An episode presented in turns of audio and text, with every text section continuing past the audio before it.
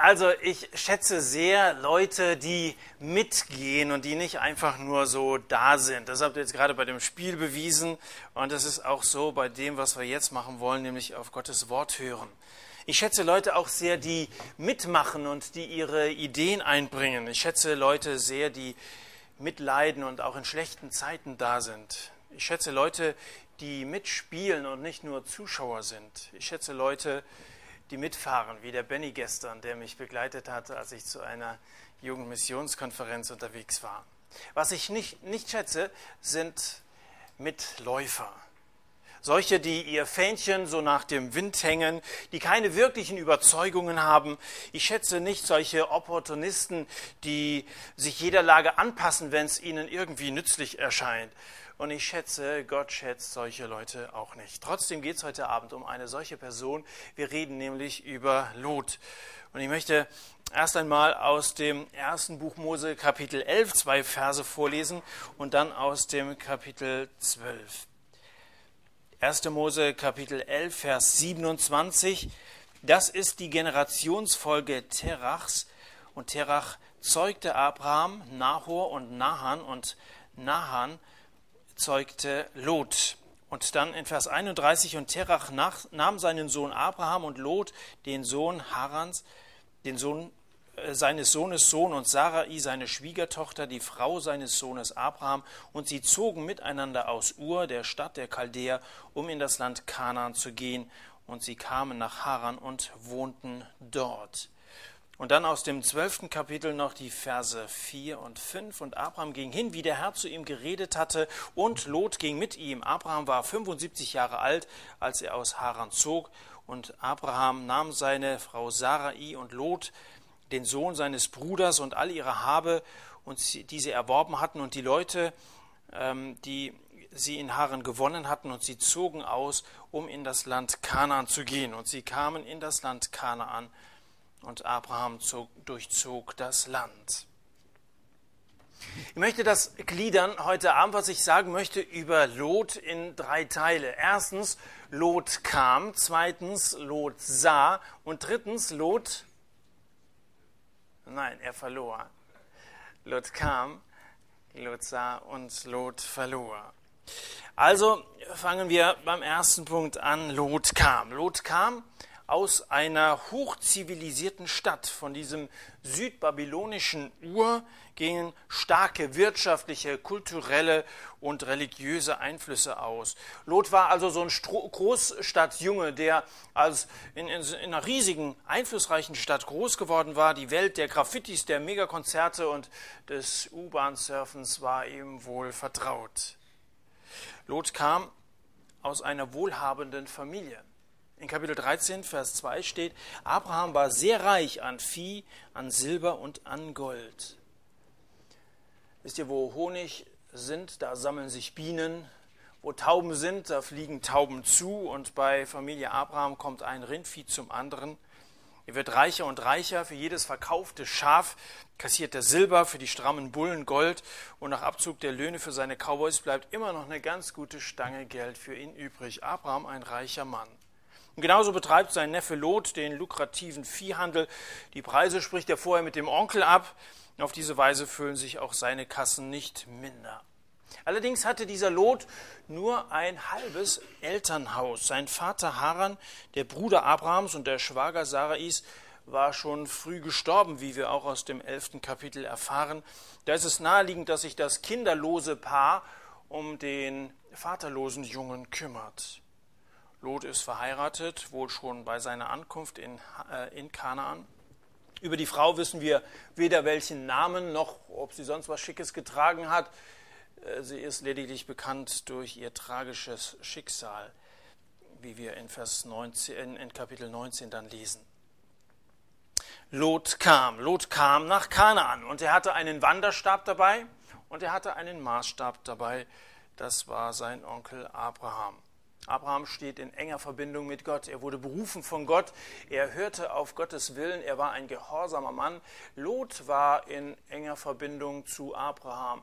Zu Gott, den Eindruck habe ich weniger. Aber immerhin hat er so eine Art Vaterersatz in Abraham gehabt, einer, zu dem er aufblicken konnte. Peter Hane schreibt in seinem Buch Schluss mit Lustig, Die Familie soll nicht der Ort für Vorschriften, sondern für Vorbilder sein. Hast du Vorbilder in deiner Familie oder überhaupt in deinem Umfeld, Leute, zu denen du aufschauen kannst? Und sind das Männer oder Frauen des Glaubens? Dann lebst du unter guten Bedingungen. Du musst sie dir allerdings auch aktiv als Vorbild nehmen. Das heißt, du musst wirklich nachahmen, was sie dir vorleben, das, was vorbildlich an ihnen ist. Lot kam zum Glauben. Zumindest ist er der Cousin des Glaubens.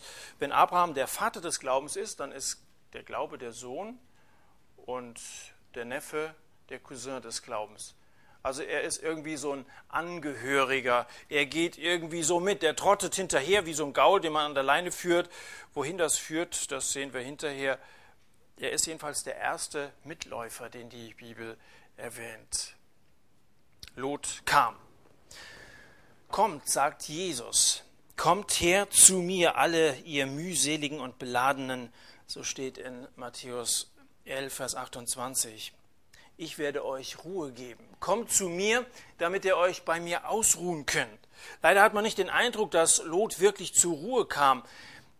Es ist vielleicht auch nicht sehr attraktiv für Leute in eurem Alter zur Ruhe zu kommen. Also man möchte ja ein bisschen was erleben, man möchte ja ein bisschen ähm, Belebung erfahren, also man möchte sich ausleben, keine Frage. Aber ich werde euch Ruhe geben, heißt ja auch nicht Bettruhe. Das heißt ja nicht, dass Gott sagt, ich will euch in den Schlaf singen, sondern ganz im Gegenteil, ich will euch herausholen, ihr sollt euch erholen. Wie Luther sagt, ich will euch erquicken.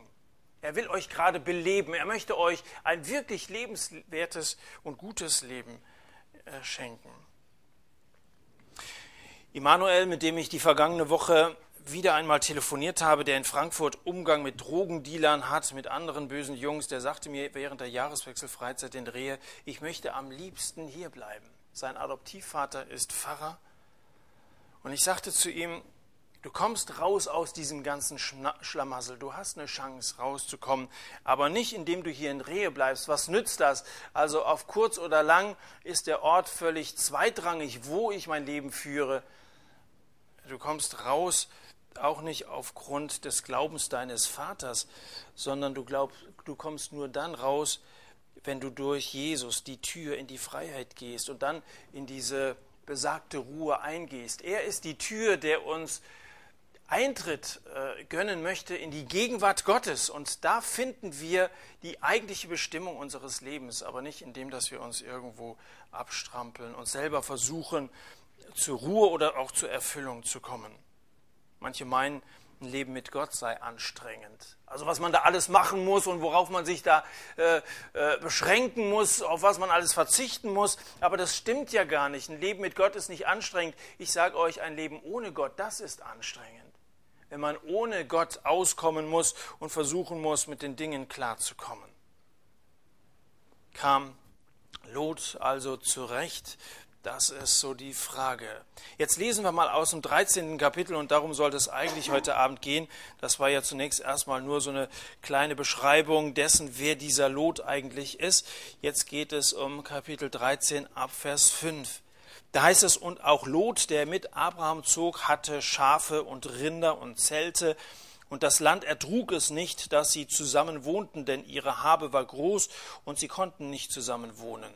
So gab es Streit zwischen den Hirten von Abrahams Vieh und den Hirten von Lots Vieh, und die Kanaaniter und die Perisiter wohnten damals im Land. Da sprach Abraham zu Lot, lass doch keinen Streit sein zwischen mir und dir und zwischen meinen Hirten und deinen Hirten.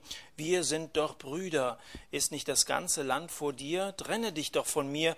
Willst du nach links, dann gehe ich nach rechts. Und willst du nach rechts, dann gehe ich nach links. Da erhob Lot seine Augen und sah die ganze Ebene des Jordans, dass sie ganz bewässert war, bevor der Herr Sodom und Gomorra zerstört hatte, wie der Garten des Herrn, wie das Land Ägypten bis nach Zoar hin.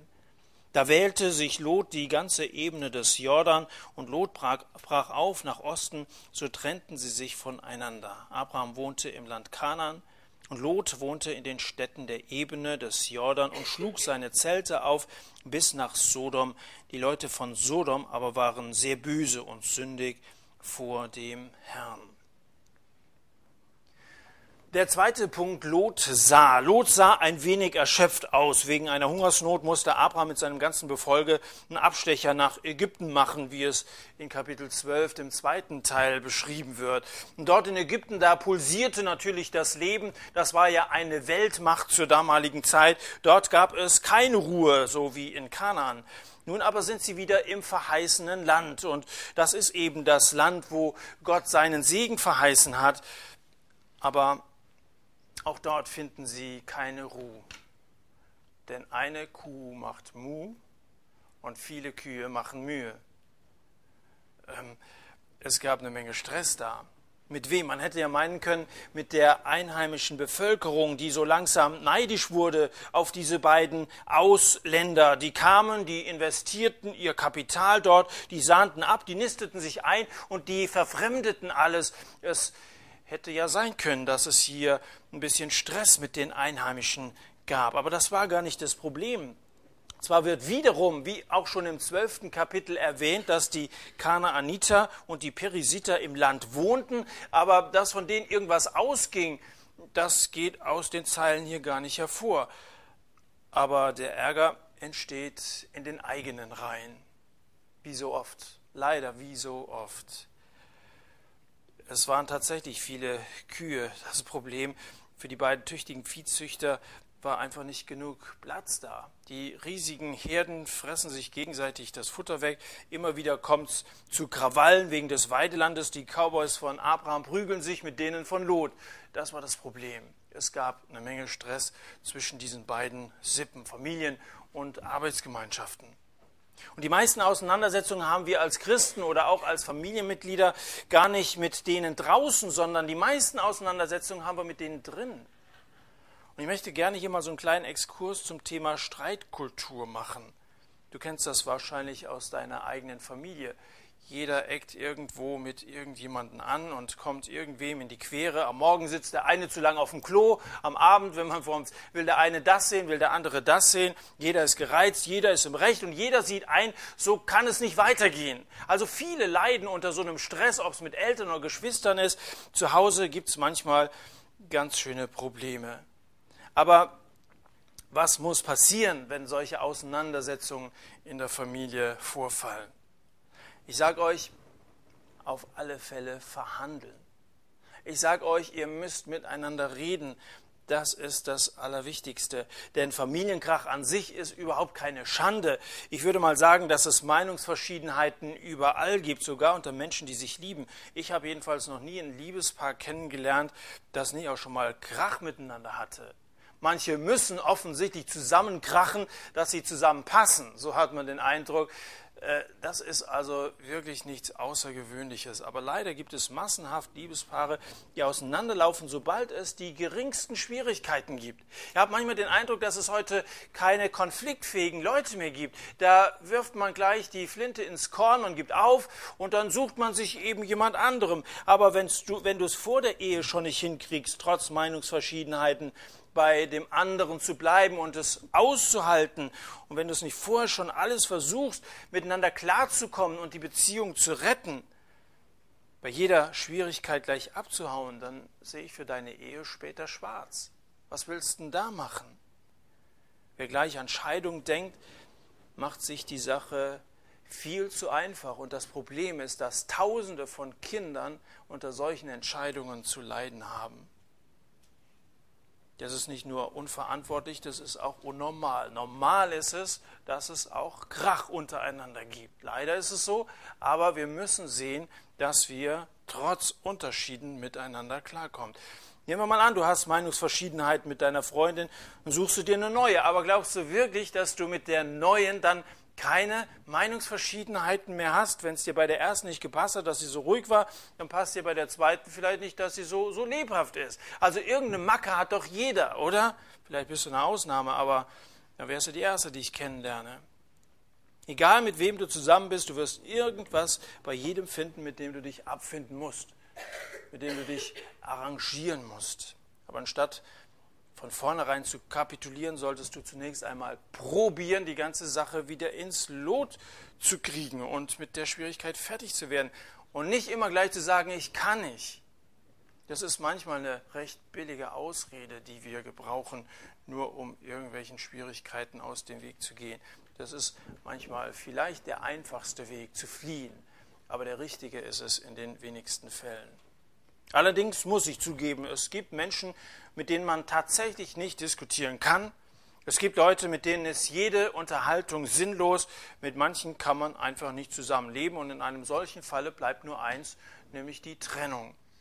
Damit meine ich nicht Scheidung, dass wir uns nicht falsch verstehen, sondern es geht die Trennung von Menschen, die aufgrund ihres Charakters, ihrer Lebensweise, aufgrund unterschiedlicher Geschmäcker oder was auch immer nicht zusammenpassen. So jedenfalls war es hier bei Abraham und Lot. Abraham hat wahrscheinlich alles versucht, um die Sache mit Lot wieder ins Lot zu bringen, aber es war einfach nicht zu machen. Und deswegen hat er einen weisen Vorschlag gemacht.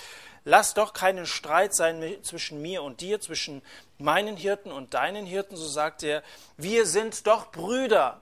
Und das ist der entscheidende Punkt, dass er auf die Beziehung hinweist. Wir sind doch Brüder. Ist nicht das ganze Land vor dir? Trenne dich doch von mir. Willst du nach links, dann gehe ich nach rechts. Willst du nach rechts, dann gehe ich nach links. Das ist ein weises und es ist ein sehr bescheidenes Angebot, das Abraham hier macht. Eine Trennung, um Krieg zu vermeiden. Für Abraham war der Vorschlag natürlich ein großes Risiko und es war eigentlich zu denken, dass Lot, der junge Lebemann, den größeren, besseren Teil vorzieht. Er hatte, Abraham hatte augenscheinlich ein schlechtes Geschäft gemacht. Doch die Beziehung ist Abraham wichtiger als der Besitz. Frieden ist Abraham wichtiger als Felder und Weiden. Abraham setzt lieber sein Hab und Gut aufs Spiel, als einen Freund zu verlieren. Es ist weise, so zu reagieren. Es ist bescheiden, so wie Abraham eingestellt zu sein. Und Lot, er sieht die Sache nicht nur etwas lockerer, sondern auch die fetten Koppeln in der Jordanebene. Lot hob seine Augen auf und sah. Lot sah. Lot sah eine reiche Vegetation in der Ebene des Jordan. Da wuchs kein Gras, sondern Kopfsalat, weißt du? Das war also wirklich eine Augenweide und es war sehr attraktiv für sein Vieh, für ihn selber. Wie der Garten des Herrn wird das beschrieben, das Paradies. Das sah aus wie am Nildelta. So die herrlichsten Plätze auf dieser Welt, in, in dieser Welt, in der Schöpfung. Musst dir vorstellen, das war diese Jordanebene fruchtbar und sehr attraktiv. Auf der anderen Seite, wenn du das verglich naja, da war eben Abraham im Ziegenhaarmantel mit seinen Rindviechern. Das war so die Alternative. Auf der einen Seite sah er Betrieb so um Sodom und Gomorra herum, so wie in Ägypten, heiße Rhythmen, schummrige Bars, DJs mit Geschmack, Tanz mit schönen Frauen, ohne Ziegenhaarmantel, auch ohne alles andere wahrscheinlich, Party ohne Ende. Und auf der anderen Seite, da sah halt Abraham im Ziegentalar vor dem Altar alles sehr schlicht irgendwie. Er sah auf der einen Seite Sport, Spiel, Spaß und Spannung, Fortschritt, Mystik, Ausschweifung. Lot war an gute alte Zeiten in Ur erinnert. Er war ja dieser Großstadtjunge. Auf der anderen Seite sah er Abraham, seine Zelte, demnächst stand eine Zeltmission an. Naja, er sah die Schafherden und die Kühe, die machten immer noch Mühe. Also das war, das war eine Entscheidung, die eigentlich relativ einfach zu, fall, zu fällen ist. Und er traf dann auch eine schnelle Entscheidung, Jedenfalls ist so eine Entscheidung schnell getroffen, wenn man sich selbst zum Maß aller Dinge erklärt. Lot, ihr wisst ja, was ein Lot ist, oder? Lot ist ein Senkblei. Lot ist ein Sinnbild dafür, dass der Mensch sich selbst zum Maß aller Dinge macht. Er richtet sich nach sich selbst aus. Das, was mir gefällt, das tue ich eben. Und das hat Lot so getan. Da triffst du eine Entscheidung nach menschlich fleischlichen Gesichtspunkten, was in solchen Momenten deine Aufmerksamkeit nicht sofort fesselt, wird weggezappt, Bücher, Gottesdienste, Menschen, Abraham, seine Rindviecher und so weiter, alles ausgeschaltet und dann bist du nur noch auf das eine fixiert und das Leben nimmt dich ein und du bist auf dem besten Weg ähm, weg von Gott und all dem, was er dir eigentlich vorgesehen und verheißen hatte. Übrigens, ach gut, dass das Lot noch einfiel. Übrigens, ich könnte dort ja jemand ein Segen sein. Ich meine, es war ja immerhin so ein, so ein Verwandter des Glaubens und er könnte ja einen positiven Einfluss nehmen auf die Leute in Sodom und Gomorra. Das war ja eine bisschen berüchtigte Gegend dort, wo er hinziehen wollte. Ich könnte ja vielleicht jemandem ein Segen sein. Das war ein weiterer guter Grund, den neuen Grund und Boden zu betreten. Also macht er sich auf den Weg. Was er nicht bedachte, ist, dass ich nur anderen ein Segen sein kann, wenn ich selbst gesegnet bin. Diese Verheißung hatte Abraham in Kapitel 12, Vers 2. Ich will dich segnen und du sollst ein Segen sein. So vom rein wirtschaftlichen Standpunkt aus trifft Lot eine vorzügliche Wahl, ganz ohne Frage. Aber du solltest, wenn du wichtige Lebensentscheidungen triffst, nicht nur aus wirtschaftlichen Gründen Entscheidungen fällen denn davon hängt das Glück deines Lebens nicht ab. Nicht von vielem Geld, nicht davon, dass du dir was leisten kannst. Letzte Woche haben wir ja von deiner Berufswahl gesprochen.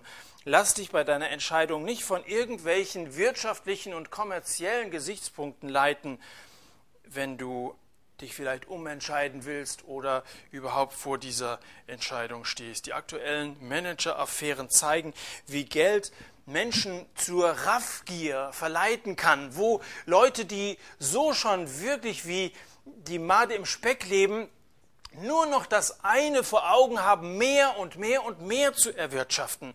Wer von denen eine C-Klasse fährt, der strebt es an, einen Maybach zu fahren.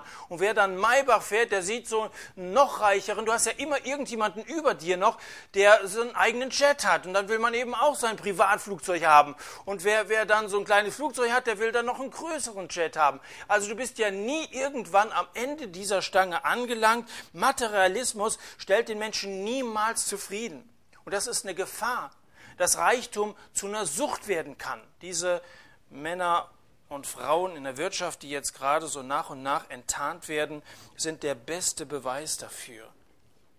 Und versuch gar nicht erst in so eine Spirale reinzukommen, sondern beschränke dich auf eine gewisse Bescheidenheit und lass uns hier von Abraham lernen, der auf den Segen Gottes hoffte und die Verheißungen Gottes ernst nahm, dann bist du auf jeden Fall auf der sehr viel besseren Seite. Die Bibel warnt an ganz vielen Stellen vor dem Reichtum, der zu einer großen Gefahr werden kann.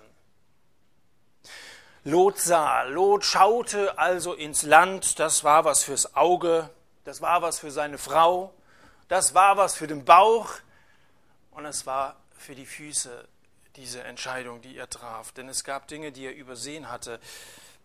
Er hat die Wirklichkeit übersehen. Und die Wirklichkeit ist nicht in erster Linie das, was wir mit unseren natürlichen Augen sehen. In Epheser 1, Vers 18 und 19, das ist eine interessante Stelle, schreibt Paulus, er gebe euren Herzen erleuchtete Augen. Ich habe gerade von unseren natürlichen Augen gesprochen. Paulus spricht von den Augen unserer Herzen. Er gebe euren Herzen erleuchtete Augen, damit ihr seht, zu welch großartige Hoffnung er euch berufen hat und damit ihr wisst, wie reich das herrliche Erbe ist, das auf euch, die Heiligen, wartet, damit ihr erkennt, wie überwältigend groß die Kraft ist, die in uns Gläubigen wirkt. Er erleuchte die Augen eures Herzens, damit ihr die Dinge hinter den Dingen sehen könnt, damit ihr etwas von Gottes Wirklichkeit, von der unsichtbaren Welt wahrnehmen könnt. Erleuchtete Augen des Herzens. Gläubige haben zwei Paar Augen. Hast du auch nicht gewusst, gell? Aber du hast Augen für diese Welt und es ist völlig normal, dass auch Dinge attraktiv auf uns wirken und das Geld auch und überhaupt so Reichtum, Besitz eine gewisse Faszination auf uns auswirkt, aber da gibt es ein anderes Paar Augen und je geistlicher du lebst, je enger du mit Gott zusammen lebst und je mehr Raum du dem Heiligen Geist in dir gibst, desto klarer wirst du geistlich sehen. Kapitel 13, Vers 14. Der Herr sprach zu Abraham, nachdem Lot sich von ihm getrennt hatte, erhebe du doch deine Augen und schaue von dem Ort aus, wo du bist, nach Norden und nach Süden, nach Osten und nach Westen. Und das ganze Land, das du siehst, will ich dir geben und deine Nachkommen für ewig. Und ich will deine Nachkommen machen wie den Staub der Erde. Ich kann mir vorstellen, wie sich Abraham, als er da auf diesem fremden Boden stand, etwas nahm von diesem Staub der Erde, dieser Staub, der zahlreich sein soll, so wie seine Nachkommen einst zahlreich sein sollten, wie der Staub der Erde. Aber eigentlich war ja niemand da. Diese Kananiter waren da und die Perisiter waren da, aber das kann Gott ja nicht gemeint haben, es war ja niemand da. Jetzt hatte sich selbst sein Neffe aus dem Staub gemacht. Es war kein Nachkommen ähnliches Wesen mehr um ihn herum. Und das ist es ja eben, dass wir Dinge, die nicht zu sehen sind, hinter den Dingen erkennen im Glauben. Es gibt Dinge, die man nicht sehen kann, die trotzdem Wirklichkeit sind. Glauben ist ein Überzeugtsein von Dingen, die man nicht sieht.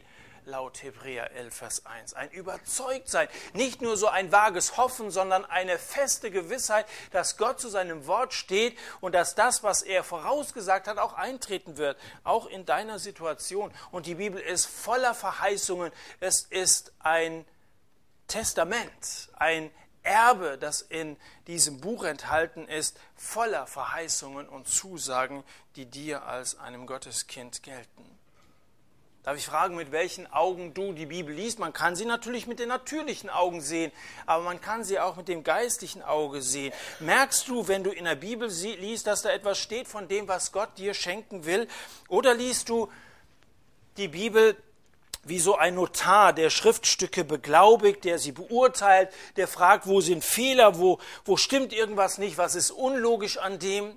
Man kann sehr kritisch drangehen an die Bibel und viele untersuchen die Bibel auf diese Art und Weise. Sie lesen die Bibel wie ein Notar oder liest du die Bibel wie ein Erbe, der das Testament liest, das für ihn persönlich bestimmt ist.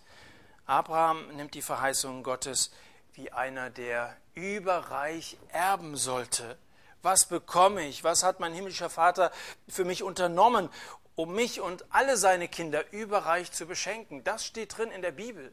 Lies morgen früh mal, wenn du in deiner stillen Zeit das Wort Gottes liest, das, was Gott dir schenken wird, und du wirst etwas erkennen. Ich bin ziemlich sicher. Da wird dann auf so einem langweiligen Juristenpapier ein hochspannendes Testament, das dich über dein Erbe aufklärt, aber auch über die Bedingungen, unter denen du dieses Erbe antreten kannst. Bedingungen gibt es auch. Natürlich, bei jedem Erbe gibt es auch Bedingungen. Denn Gott wirft sein Erbe Menschen nicht einfach so hinterher. Das Erbe ist nicht bestimmt für Mitläufer, sondern für Nachfolger Jesu, für die, die ihn lieben, für Gottes Kinder. Das ist die Bedingung, dass du dir dessen bewusst bist, dass du ein Kind Gottes bist, dass du an Gott, an Jesus glaubst und dass diese Verheißungen wirklich dir persönlich gelten. Lot sah. Mit seinen natürlichen Augen sah er die Welt der Schönen und der Reichen. Beckham, Hilton und der Bohlen, die wissen alles rauszuholen.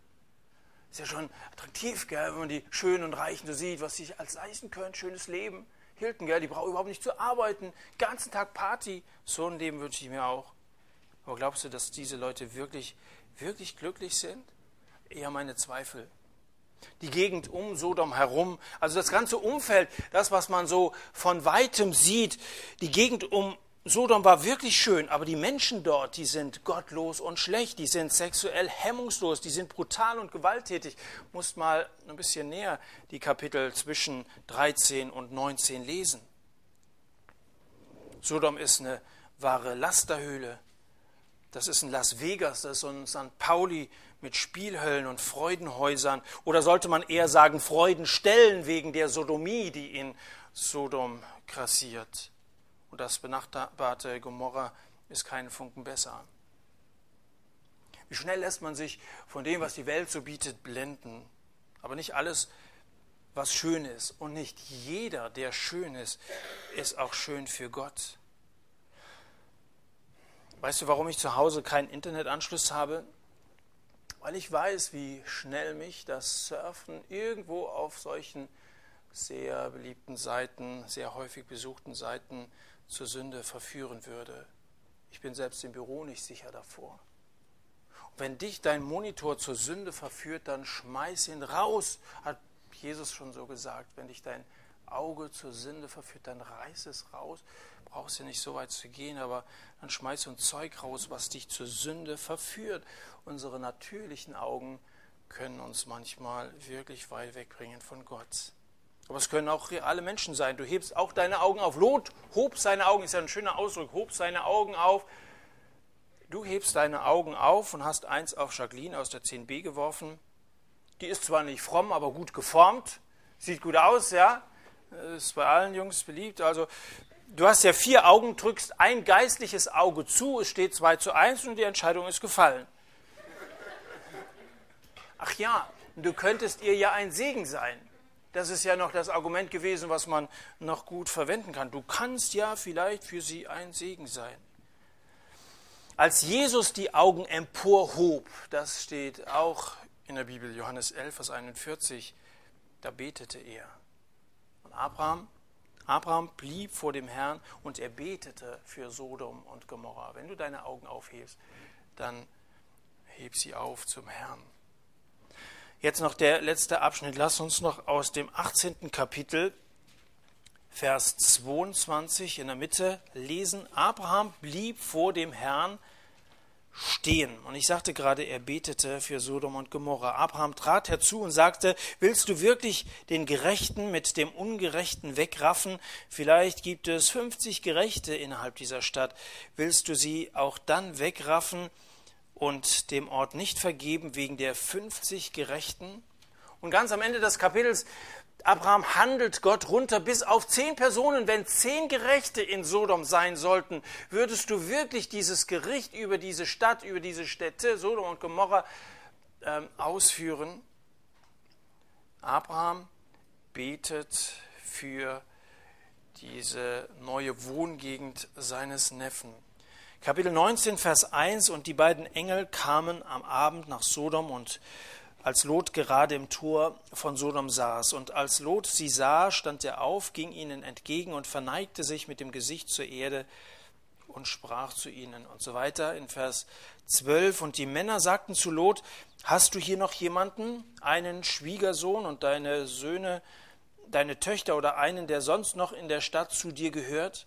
Führe sie doch heraus aus diesem Ort, denn wir werden diesen Ort vernichten, weil das Geschrei über sie groß geworden ist vor dem Herrn, und der Herr hat uns gesandt, die Stadt zu vernichten. Da ging Lot hinaus und redete mit seinen Schwiegersöhnen und mit seinen Töchtern und sagte, Macht euch auf, geht aus diesem Ort, denn der Herr wird diese Stadt vernichten.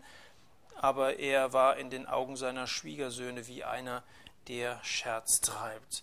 Mit anderen Worten, die haben so einen wie Lot, nicht ernst genommen. Vers 23, und die Sonne ging, ging über der Erde auf, als Lot nach Zoar kam. Da ließ der Herr auf Sodom und Gomorra Schwefel und Feuer regnen vor dem Herrn aus dem Himmel, und er kehrte diese Städte um und die ganze Ebene des Jordan und alle Bewohner der Erde oder der Städte und das Gewächs des Erdbodens mit Kopfsalat und allem. Aber seine Frau sah hinter sich, und sie wurde zu einer Salzsäule. Lot kam, haben wir gesagt, Lot sah und jetzt Lot verlor. Lot verlor das Gesicht. Als Abraham mit Gott über das Gericht und ein Gericht, weiß es nicht nur so ein Gerücht, da wird von geredet, irgendwann wird auch diese Welt mal zu Ende sein, sondern das Gericht Gottes ist eine Realität und das, was Gott ankündigt, das führt er auch aus, auch in Bezug auf den letzten Tag, der nicht mehr allzu weit weg sein kann. Als Abraham mit Gott über dessen Gericht über Sodom verhandelt, stellt sich heraus, dass nicht mal zehn Gerechte in dieser Stadt waren. Das bedeutet, Lot war kein Segen. Er hat niemanden zum Glauben an Gott geführt. Sodom lag am Meer, am Toten Meer, mit 392 Metern unter dem Meeresspiegel, unter NN, ist das Tote Meer der tiefste Punkt auf der ganzen Erdoberfläche. Der Jordan fließt rein in das Tote Meer, der Arnon fließt hinein in das Tote Meer, aber es gibt keinen Abfluss. Der Salzgehalt im Toten Meer beträgt 33 Prozent. Im Vergleich dazu, wisst ihr, was äh, das Mittelmeer für einen Salzgehalt hat? Wie viel? 7,3. Aber jedenfalls sehr viel weniger. 3 Prozent, das Tote Meer 33 Prozent. Da gibt es also keinen Abfluss in diesem toten Meer, da wo nun ähm, Lot seinen Wohnsitz gewählt hatte. Kein Abfluss, das heißt, von da ist nichts zu erwarten. Es gibt Christen, in die viel hinein investiert wurde, aber von denen nichts herauskommt. Das sind solche Sackgassenchristen. Die sind tot wie Lot, die sind tot wie das tote Meer. Weißt du, da ist nichts zu erwarten. Und ich finde es so traurig, wenn man in Leute hinein investiert, wo man Hoffnungen hat. Das sind junge Leute, die das Leben vor sich haben, die eigentlich alle, alle Wege offen haben, Gott zu, zu dienen und ein, ein lebenswertes Leben zu führen. Und es geht nichts aus ihnen hervor. Lot verlor. Lot verlor den Boden unter den Füßen. Erst, erst wohnte er im Zelt, dann in Sodom, dann im Stadtparlament, in den Toren Sodoms. Die Gebäude wurden prächtiger, aber die Maßstäbe verfielen mehr und mehr. Und aus Sodom rettet Gott nur sein blankes Leben. Vieles andere hat er verloren. Seine Jugendfreunde hat er verloren, sein Ansehen hat er verloren, seine Frau hat er verloren. Lots Frau drehte sich um, um nochmal nach diesem ganzen Prunk zu schauen. Sie pendelte so hin und her zwischen dem, was Gott sagte, aber auch dem, diesem freizügigen und so doch schönen Leben, was sie in Sodom genossen hatte, ganz offensichtlich. Aber vergangene Woche haben wir schon mal diese Stelle, äh, die Jesus gesagt hat, zitiert, niemand, der seine Hand, ich sag mal so, an die Lenkstange hängt, hält oder fasst und zurückschaut, ist tauglich für das Reich Gottes. Heißt, man versucht auf deinem Moped äh, äh, zu fahren und ständig nach hinten zu gucken, das geht nicht gut. Ein paar Meter vielleicht, aber dann irgendwann setze die Karre irgendwo gegen. Niemand, der zurückschaut, ist tauglich für das Reich Gottes. Richte dich aus nach ihm. Und damit möchte ich das Ganze zusammenfassen. Lot kam, Lot sah und Lot verlor. Erstens, komm, folge Jesus und kehre um, wenn du erkannt hast, dass du auf dem falschen Weg unterwegs bist, orientiere dich neu an ihm. Zweitens, sieh, er möge dir die Augen öffnen, deine geistlichen Augen öffnen, damit du siehst, wozu du berufen bist, worauf du hoffen kannst und welch unvorstellbar reiches Erbe auf alle wartet, die an Christus glauben sie. Und drittens gewinne. Gewinne Gott und seine Maßstäbe mehr und mehr lieb und lass dich segnen. Watchman Nee sagt, Segen ist Erfolg, der sich nicht aus dem Zusammenhang von Ursache und Wirkung erklären lässt. Segen ist nicht, dass du einen möglichst tollen Job hast und dich in dieser Welt einnistest. Das kann auch so ein Ausdruck von Segen sein. Natürlich kann sich Segen auch in Reichtum äußern. Wie gesagt, Abraham ist ein reicher Mann gewesen. Hiob vorher und nachher ist ein steinreicher Mann gewesen. Aber darauf kommt es nicht in erster Linie an. Wichtig ist, dass du dich segnen lässt und dass diese Zuwendung Gottes zu dir in dein Inneres hinein mehr und mehr zunimmt. Gewinne, gewinne auch andere für Jesus und sei nicht wie das tote Meer, sondern lass es zu, dass von deinem Leib Ströme lebendigen Wassers fließen, so wie Jesus sagt in Johannes 7, wer an mich glaubt, aus dessen Leib werden, wie die Schrift sagt, Ströme lebendigen Wassers fließen. Das ist mein Wunsch für dich, dass du so jemand wirst, der ein Segen ist für andere, der ein bisschen Einfluss nimmt auf seine Umwelt und der damit jemand wird, der einlädt zum Leben mit Jesus. Danke, dass ihr diese Geschichte von Lot verfolgt habt. Und ich hoffe, dass dieser Mann für uns ein warnendes Beispiel ist. Lasst uns jetzt wieder so eine Zeit der Stille haben, wo wir beten können.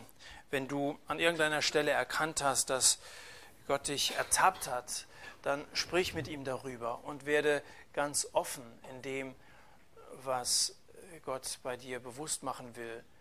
Es ist wichtig, dass du darauf antwortest, dass du dir das nicht anhörst und dann irgendwie wieder ausweichst. Man kann jetzt versuchen, natürlich äh, auf ganz andere Gedanken zu kommen. Wir wollen ganz bewusst so eine Zeit der Stille haben, wo wir uns mal nicht ablenken lassen, sondern im Gebet auf das konzentrieren, was Gott bei uns angesprochen hat.